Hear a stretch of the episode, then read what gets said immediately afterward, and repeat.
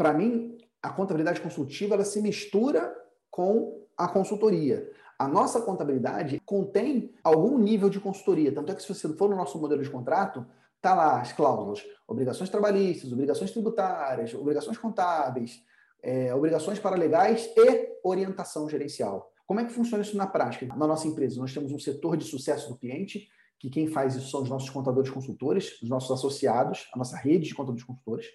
E esses profissionais de sucesso do cliente, eles têm lá no G-Click, no sistema de processos, uma, uma tarefa mensal recorrente de todo mês falar com todos os clientes. Está lá, acompanhar a evolução do cliente. Nessa tarefa, ele é obrigado a verificar se durante aquele mês ele já se relacionou com o cliente para poder ajudar ele a resolver alguma dor ou alcançar algum desejo, algum, algum objetivo.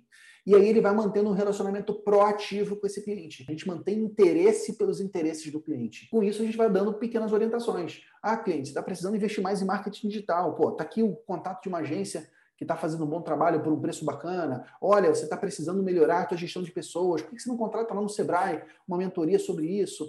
Então, os nossos consultores, eles são proativos nesse relacionamento e dando orientações para ele para melhorar a gestão do seu negócio. Para a gente, a contabilidade consultiva é essa fusão, essa mistura entre os serviços contábeis tradicionais e alguns serviços consultivos. Essa parte de orientação, a gente faz isso, entre aspas, gratuitamente, porque já está dentro do preço do contrato. A gente cobra mais caro por conta disso, entendeu? Agora, existem serviços que são cobrados à parte. Então, por exemplo, o serviço de terceirização do financeiro, que é o BPO financeiro, consultoria financeira, consultoria estratégica, planejamento estratégico, revisão tributária, cobrada à parte. É, começo, meio fim, a gente cobra à parte.